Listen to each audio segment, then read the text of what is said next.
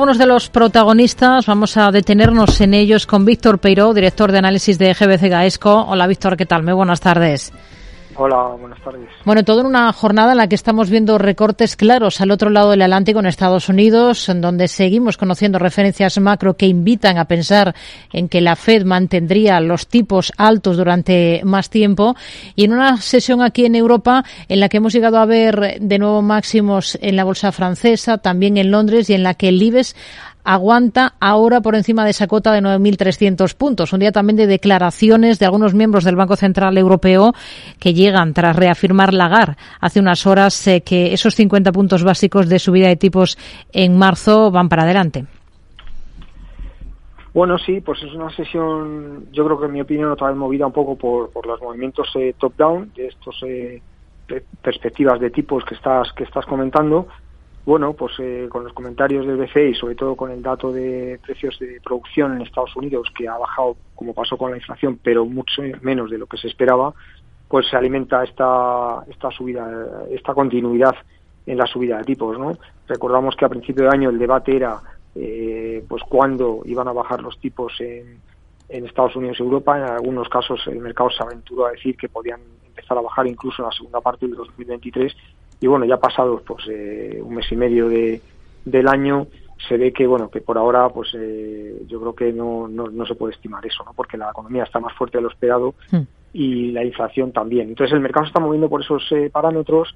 las diferencias entre evolución del Nasdaq y los europeos, pues al final es que se tratan de índices con composiciones muy diferentes, en la cual pues los índices americanos tienen un peso de, lo que son compañías growth más importante que dependen del crecimiento económico al cual pues estas subidas de tipos van a van a dañar no mientras que en Europa tenemos eh, más empresas value en el sentido de pues muchas empresas industriales que todavía cotizan a multiplicadores bajos ¿Qué le han parecido los resultados de, de Repsol? Mejora cifras un 70% y anuncia inversiones históricas de más de 5.000 millones para este año. Sí, bueno, pues eh, unos resultados eh, eh, no excepcionales, porque como ha dicho su presidente, no, no tienen pues excepcionales, sino muy, muy, muy buenos, ¿no? Al final, bueno, pues es una empresa muy ligada todavía, queramos o no, al precio del petróleo. El precio del petróleo pues ha estado en 101 de media en el 2022 y esto ha permitido pues generar una serie de cajas que a su vez Repsol pues aprovecha muy bien, ¿no? por un lado reduciendo un poco la deuda, pagando más dividendo, amortizando acciones y no dejando de invertir. De hecho, pues se ha visto, yo creo que se ha visto un poco más de alegría en la perspectiva de inversiones en el propio petróleo, ¿no? Es verdad que van a seguir siendo inversiones muy muy selectivas, pero se ven algunos proyectos que van a van a seguir tirando de la producción de petróleo.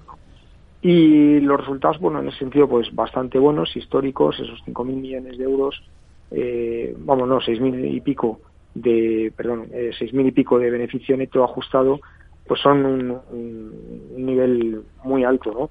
Y luego las perspectivas que ha comentado la empresa, pues también son buenas, eh, aunque el petróleo baje a 80 como está ahora, serían todavía unos resultados bastante buenos. Ahí se va además pues seguir creciendo eh, toda la parte de, de, lo que llaman ellos eh, eh low carbon emission, ¿no? que es renovables y otros de activos.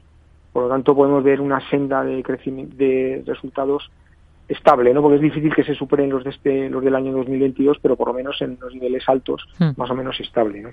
Hoy tenemos entre las mejores, además de, del alza que observamos en Grifols, a Telefónica, que está repuntando la operadora más de un 2%. Esta vez sí que puede ser la buena para, para la operadora. ¿Confían ustedes en su potencial? Hombre, nosotros confiamos en el potencial, ¿no? Porque, bueno, pues de hecho tenemos una, una valoración que está un 50% por encima de lo, de lo que está ahora, a 5.30. Pero bueno, eh, hubo, me parece que fue en el 2022, en algún momento que llegó a niveles muy altos.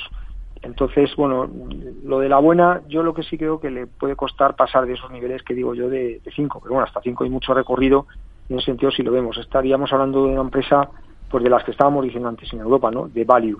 Y esto a la gente cuando, vamos, a los inversores, a los gestores, cuando los tipos de interés suben, pues prefieren invertir en empresas con multiplicadores muy bajos. Y Telefónica está cotizando a cuatro veces el EBITDA, con lo cual sí que está barata. Hmm.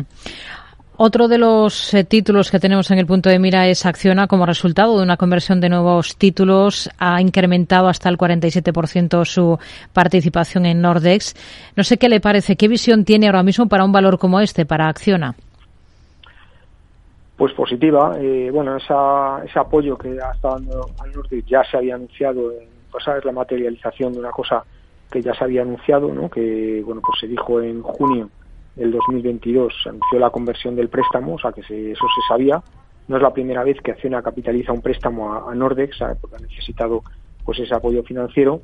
Pero bueno, eh, creemos que todavía la compañía Nordex juega cierto papel dentro de lo que se acciona por la cierta integración que tiene ¿no? entre la desarrollo de renovables y su fabricación de, las, de los equipos y en general Acciona, bueno, dentro de lo que eso es un peso poco importante, ¿no? Aquí la Acciona, por lo que importa es el desarrollo renovable global y, las concesiones que, está obteniendo, como, como estas que nos está mencionando ahora, de, nuevos servicios aéreos y muchas otras cosas que va consiguiendo. Y para SACIR ha anunciado que en el marco de las desinversiones anunciadas en su negocio de servicios mm. ha decidido vender por separado hasta el 100% de la sociedad eh, Valoriza Facilities y el 49% de Valoriza Servicios Medioambientales. Bueno, pues eh, está bien, ¿no? Si lo dice será por algo, será porque ya ha tenido tanteos de clientes o posibles compradores que están más interesados en una parte o en la otra, ¿no?